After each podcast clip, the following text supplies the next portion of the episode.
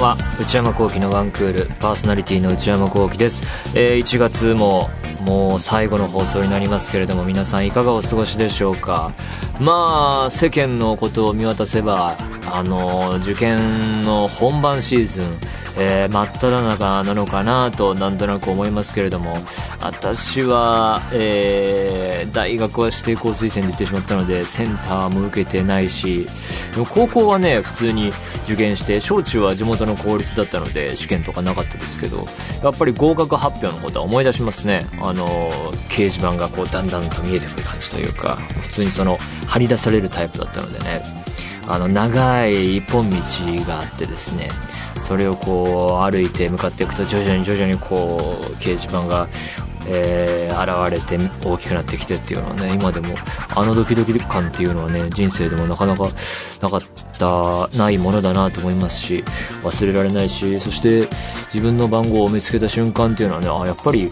努力があまあ一つ形となったというか報われた感じがして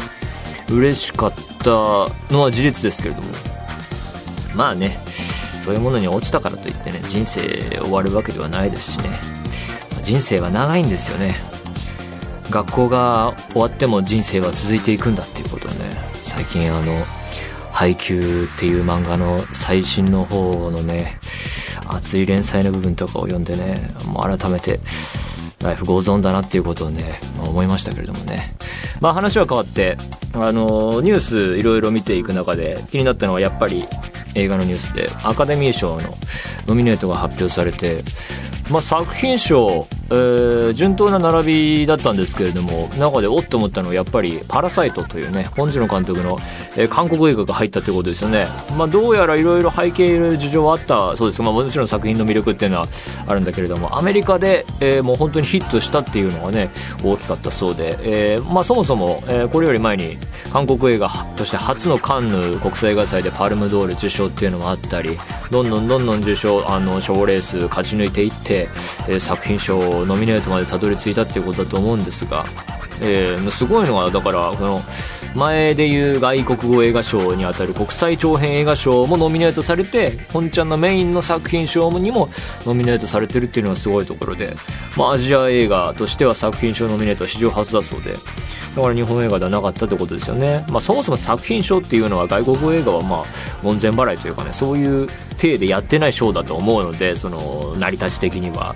アメリカの映画賞ですからアカデミー賞っていうのは、まあ、取ったらすごいことだと思いますけれども、まあ、監督賞もねポンジの監督ノミネートされていて「パラサイト旋風」が今年のアカデミー賞はまず一つあるなと思ったのとあとスカーレット・ヨハンソンがすごかったですね。主演女優賞にもノミネートされ助演女優賞でもノミネートされというねどっちもなんか票が割れて取れないんじゃないかとかも言われてますけれども、まあ、何にせよそれだけ評価されたということでああすごい女優さんなんだなと改めて思いましたけれども、まあ、今週は、先週に引き続き、2019年見た映画の中で、ランキングを作りました。それを発表するコーナーをやっていこうと後半戦をやっていこうと思いますのでそちらもお楽しみにしてください、えー、それでは内山昂輝の1クールスタートです。内山聖輝のワンクール続いてはこちらのコーナー。内山映画ランキング2019えー、このコーナー先週から2週にわたって私内山聖輝が去年2019年の間に、えー、見た映画の個人的なランキングベスト10を、えー、紹介しております、えー、先週を簡単に振り返りますと10位がクロール凶暴領域9位が荒野の誓い8位がブラッククランズマン7位がグリーンブック、そして6位が Once Upon a Time in Hollywood ということだったんですけれども、まずね、あのー、ランキングに関してというか、え発売中の映画秘宝の、えー、3月号、まあ、くしくも、えー、旧刊号というか、最、とりあえずの最終号ということになってますが、そちらでもランキング、えー、ベスト10をですね、インタビューの形で、え、載せてもらっていますので、まあ、よかったら見ていただきたいなっていうのと、まあ、映画秘宝に関しては、まあ、25周年で休館だそうですけれども、まあ僕自身10年以上、えー、買ってきた、毎月買ってきた雑誌ですし、18歳ぐらいからね。そしてまた、最近はこう、お仕事でも関わらせてもらって、えー、名だたる映画監督にインタビューさせていただく貴重な機会をいただいたり、えー、載せてもらったり、それを、えー、それで、えー、ここ何年かは毎年毎年、えー、この番組と同じような時期に映画ランキングをまあ載せてもらったりっていうね、毎年まあ年末にインタビューしてもらって、まあやっぱり読者としても、そして一、まあ仕事の関わりとしてても、まあ、長年関わってきたので寂しいなとか、センチメンタルな思いもあるんですけれども、まあ、やっぱり、えー、ドライな人間ではあるので、まあ、需要があれば戻ってくるんだろうなと、勝手に思っていまして、まあ、雑誌として普通に売れてたということなので、なんかそんなにこう、終わったっていう、こう、意気消沈した感じが、まだ僕にはなくてですね。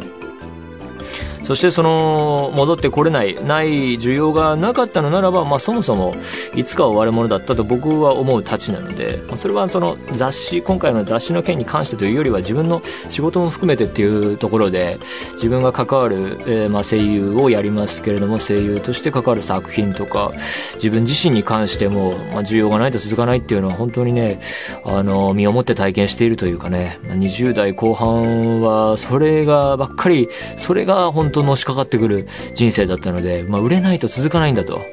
売れるっていうか、まあ、引きがないと、作品にせよ自分にせよ、引きがないと何かこう、欲されないとダメなんだっていうのをね、痛感し続ける、ここ何年かだったので、まあそういう意味でもね、まあ、みんなこうやって読みたいっていう人がいるんだったら、またどういう形かわからないけれども、何かわからないけど戻ってくるんじゃないのかなというふうになんかある種楽観的に考えております。それでは参りましょう。内山映画ランキング2019第5位は、ファーストマン。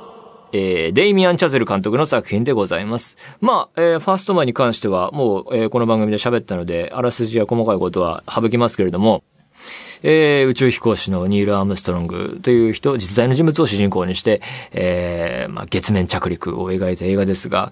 なんかね、ファーストマンは、なんか、妙に印象に残るというか、最初こんな5位まで持ってくる気はなくて、なんか、こう丸はつけといたんですけど、こんなに上まで上がってくるとは思わなくて自分の中で。徐々に、あ、なんか忘れがたいシーン、あ、このシーンも、あんなシーンもあったなっていうんで、なんか好きだなというふうな思って、えー、5位に入れましたね。終わり方とかも最高だったし、まあ、その前も言いましたけど、ララランドより断然こっちの方がいいんだと。えー、ララランドが大ヒットして、こういう感じでやっていくんならもう、ちょっと厳しいかなと思ってたところに、ファーストマンが来て、これはまた次も見たいなと思わせてくれる映画で、まあ、ファーストマンっていうのは、こう、エンターテイメント的にいくらでもこう、えー、すごい歴史的な偉業なわけですから、盛り上げられそうな材料なのに、それをとてもこう、暗く、えー、沈んだトーンで、えー、最初から最後まで貫かれているのが、まあ、すごいことだなと思って、それで、そしてそれが面白いと、えー、国家とかこう、歴史っていう大きなものを、えー、真ん中に持ってくるんじゃなくて、それをある種背景として、個人を映画の中心に持ってきて、個人の主人公の人生を、の物語として描いていたのが、美点かなと僕は思いました。まあ、デイミアン・チャゼル監督の新作にも大きな期待を持っていますし、あと、撮影監督をやったリヌス・サンドグレンという人が、あの、今度、もうすぐやる、007、007の新作、No Time to Die でも、えー、撮影監督やってるそうで、そういう意味でも、あの、期待しております。ということで5位は、ファーストマンでした。続きまして、第4位は、アイリッシュマン。監督はマーティン・スコセッシュ監督で、もうこれもあの番組の前に話したので、細かくは省きますが、えー、まあ面白かったですよね。まあネットフリックス映画で、えー、今回のアカデミー賞でも作品賞、監督賞、助演男優賞など、えー、いろいろノミネートされていますけれども、3時間半というすごい長い尺だけでも全然飽きさせない面白さがあるし、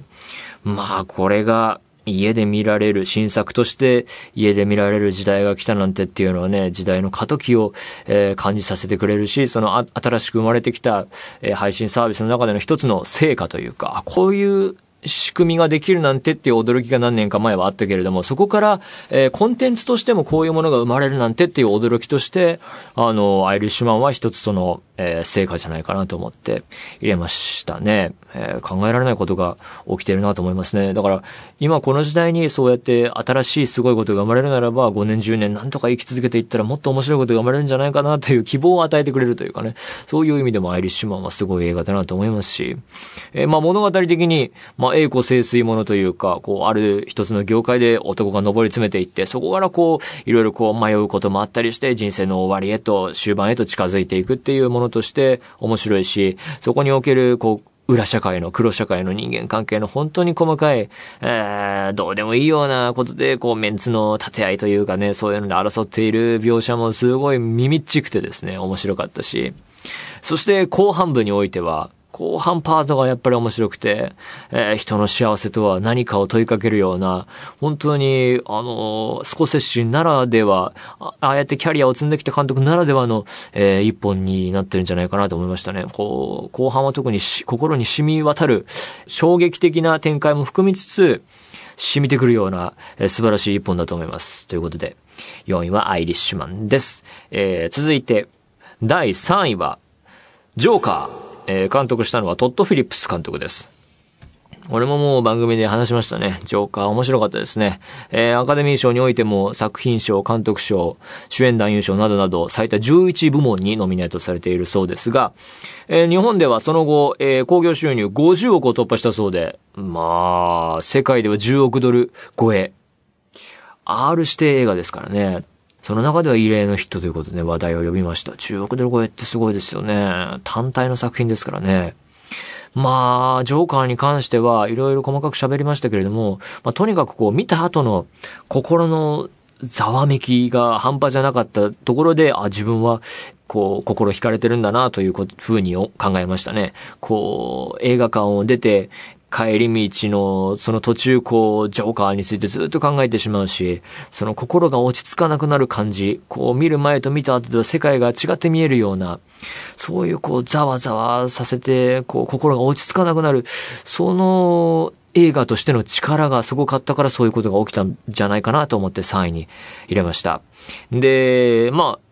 その、グリーンブックとブラッククランズマンの時も同じようなこと言ったんですけど、あの、ジョーカーにおいてはスコセッシュの昔のクラシックムービーが参考にされていますので、スコセッシュに限らずその時代の映画っていうのが参考にされていますので、えー、4位に入れたアイリッシュマンとね、あるいはスコセッシュ監督の過去作タクシードライバーとか、とセットで見ると、また味わいが増すというか、あ、こういうところが、えー、参考にしてるんだなとか、あ、こういう時代の、を描きたかったのねとか、こういうキャラクターが、モダになってるのかっていうのがね、いろいろ見えてくると思うので、そういったセットで見ていくと楽しみ、楽しみは広がっていくかなと思います。で、いろいろこう、映画の意見を読んでいく中で、タクシードライバーが、とかあるんだからジョーカーいらないんじゃないみたいな批判意見も目にしたりして、まあそれって、えー、タクシードライバー見れば十分だからジョーカーは良くないっていうのはなんか根拠になってるのかなっていうふうに疑問に思うこともあって、でも、それはそういう疑問に思ったままで終わったんですけど、一方でなんか僕がこう、音楽あんまり知らないんですけど、最近ね、最新の音楽追いかけてるわけじゃないんですけど、例えばこう、音楽に関して言うと、日本で新しく生まれた音楽だけれども、まあこの海外の流行りのこの曲を元にしたんだろうな、みたいな新しい曲だと、あ、なんかじゃあ元ネタ聴けばいいのかなって思っちゃうこともあるので、まあそういうことなのかなと思いつつ、まあちょっと結論は出ないんですが、そんなことを考えつつ、僕はまあジョーがいいなと思ったので、3位に入れました。そして、ここからが問題なんですけれども、今年は、えー、同率1位で2本、えー、上げることにしました。あのー、年末に、あそのうちの一本を見て、すぐに、あ、これはベストワンだな。これはやられた。というふうに確信を持った一本があったんですが、えー、2019年に見た映画をリストアップして、こう、あ、これ良かったな、あれ良かったなって考えていく中で、年の頭の方に見た忘れがたい一本も、あ、これは、もう1位じゃないかなと悩むようになりまして、まあその2本っていうのは、まあ今の時代と、そしてまあ自分の内容的な好みですかね、形式的な好みなのかわかりませんが、何がしかの、まあ、これは優劣つけるとすれば、好みというものが働くでしょうから、上の方に行けば行くほど、まあそういうものを象徴する、えー、日本になったなと、もう結果を作ってから思いましたけれども、ということで、えー、1位が2本あります。まず1本目の1位が、ローマ。え、監督はアルフォンソ・キュアロン監督で、もうこれは随分前にこの番組で話したと思いますが、おそらく、えー、2018年のクーレあの、12月とかに、えー、後ろの方で配信が開始されて、僕が多分年明けてから見たのかな、じゃないかなと、ちょっとあやふやですみませんが、えー、今年のランキングの1位、まず1本目ローマを入れました。で、この映画は、えー、アルフォンソ・キュアロン監督作で、70年代のメキシコを描いた白黒映画だっていう、そういう異色の、えー、内容、形式を持った映画だったんですけれども、そして白黒なんだけれども、最新のカメラを用いてデジタル撮影が駆使されていて、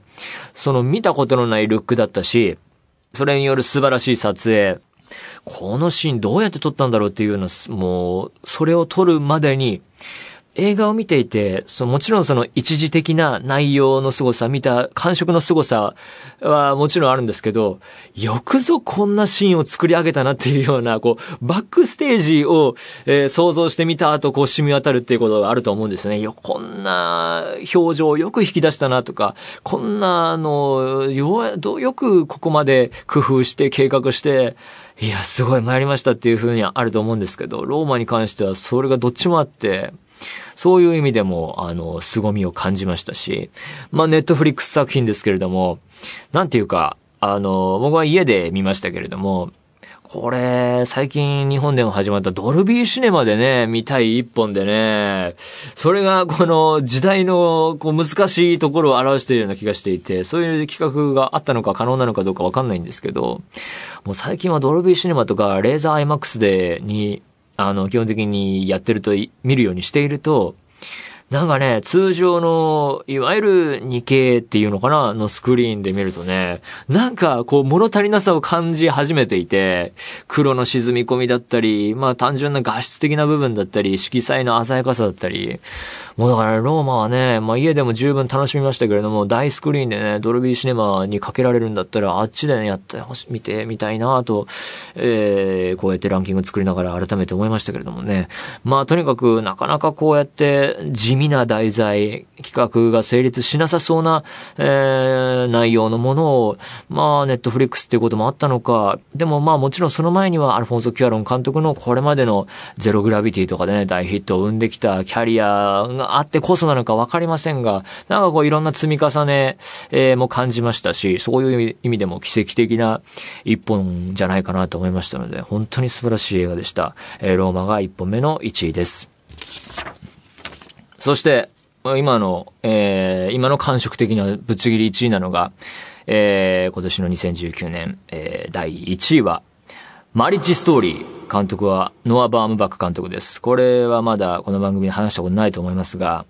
まあ、これもネットフリックス作品で、えー、アカデミー賞では作品や主演男優、主演女優、助演女優などにノミネートされていますが、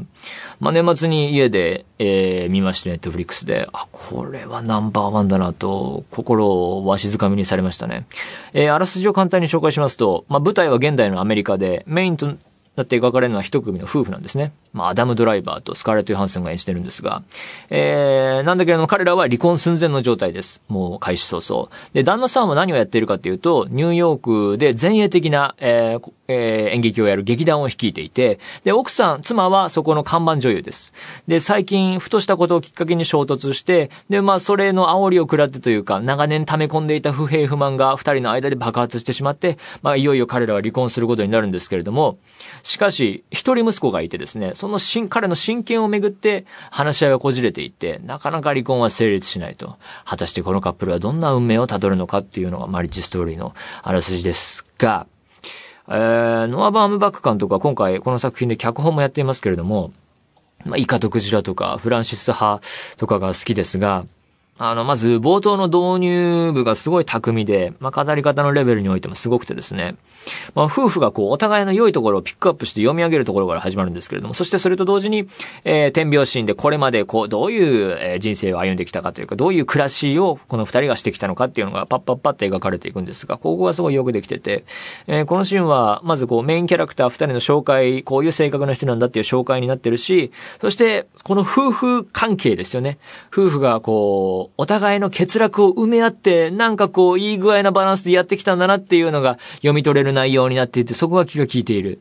で、パッとカットが変わってシーンが変わるとですね、えー、離婚調停の話し合いの場であるってことがわかるんですね。えー、まあ、良かった時期を思い出すことで、まあ、有意義な話し合いに告げていきましょうみたいなことで、えー、その、良いところを長所をリストアップして、お互いに、えー、教え合うっていうのをやろうって言われてやっているんだっていうことがわかるんですけれども、まあ、この導入がとても素晴らしいなと。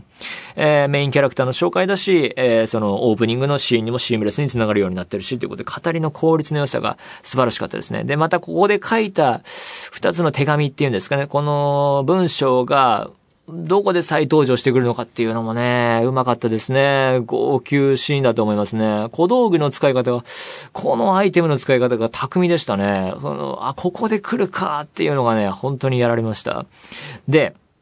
で、そうやって始まる映画なんですけれども、対比、えー、二つのものの対比っていうのが大変効果的に使われていて、内容面において。で、監督、ノア・バーンバック監督の実体験がもとらしいんですけれども、まあ、それゆえに、まあ、よくできてるのか、鶏が先なのか、卵が先なのかって感じですけれども、まあ、まず基本的にディテールがいちいち気が利いてるし、あ、わかるなっていうか、こういう喧嘩するよね、みたいなのもあるし、まあ、男性と女性、夫と妻で、で、夫側はニューヨークが好きで、奥さん側はロサンゼルス、LA が好きで、まあ、出身がっていうのもあるんですけれども、で、ニューヨークヨークは、まあ、家が狭かったり、道が狭かったり、で、LA は逆に広かったり、で、ニューヨークは地下鉄移動で、LA は車社会で、っていう、こう、なんかこう、いろんな対比が物語の中で描かれていくんですね。で、旦那さんは演劇に力、ブロードウェイを目指すんだって演劇に力を入れていて、奥さん側はもともと映画業界にもいたので、そこへの望みもあるし、映像系に、じゃあ行ってみようかなっていう気持ちもあるっていう対比もあるし、寒いと暖かいとか、まあ、その職業的に演出家と女優っていう対比もありますね。こういろんなこう、相反するもの、まあそれがまあ男性と女性と夫と妻っていうふうに代表されてますけれども、こういうのがこういう感じで合わないんだっていうのがね、あの、とてもうまく描かれてるなと思いました。で、えー、こうやってこう離婚をめぐる人間ドラマで始まって、それがこじれていくと、今度はこう法廷ものに話が変わっていくんですね。ここもまた面白くて契約社会の面白さというかですね、アメリカならではの離婚に際してのルールそんなルールがあるんだっていうような、なんかこう、面白、そう、学べる面白さもありましたね。で、そのルールを利用した物語作りも巧みだし、そしてまた登場してくるお互いが弁護士をつけるんですけど、そのキャラクターも強烈で、弁護士同士の争いとかもね、とても面白くて、また違う味が楽しめますね、中盤以降は。えー、中でも好きなシーンはですね、まあ見た人にわかるように言いますけれども、まあネタバレは避けますが、あの例の門を二人で閉めるところですね。共同作業なんだけれども、門を閉めるっていうことは二人の間に壁を作るというか、線を引くっていうことだから、離れていくっていうことを示す行為になっていて、協力はできるのに、でもそこに壁を作ってしまうっていうのが本当にね、あの、物語の内容と、を、こう、絵でもう鮮やかに見せる表現になっていて、そこの編集というかカットの切り替わり方も巧みだったし、もうはっとこう胸を突かれるような、えー、なんとも言えないけど、感動的と言っていいのかわからないけど、心を揺さぶられるシーンになっていたので、あそこが、えー、とても好きでしたね。ということで、えー、マリッジストーリーおすすめなんですけれども、えー、10位から1位まで、えー、作ってきましたが、皆さんいかがでしたでしょうか？まあ僕がこう10本並べて思ったのは、あの、1位も2位もね、家で見た映画っていうことでね、これ、来年、まあ4位もアイリッシュマンも家で見てますからね。これでいいのかなと思いましたね。つまり、やっぱり映画館で見ることを大事にしてるっていうか、映画館に行くのが好きだから、それだけってやってきたんですけれども、でも今年はそうもいかないなっていうか、めっちゃいい監督がいい映画を配信で撮ってるから、えー、入れてみようと思ったんですけど、そうやってルールを変えたらこんなことになってしまいました。来年、ほぼほぼ家で見た映画になったら、いよいよどうしようかなと思いますけど、まあ、今年に関してはこんな気分でございます。ということで、以上、内山映画ランキング2019でした。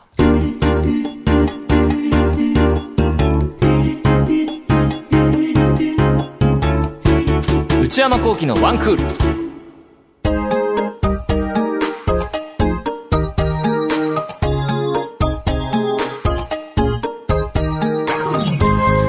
内山幸喜のワンクール。そろそろお別れのお時間です。今週は映画ランキングやってきましたけれども、皆さんいかがでしたでしょうか？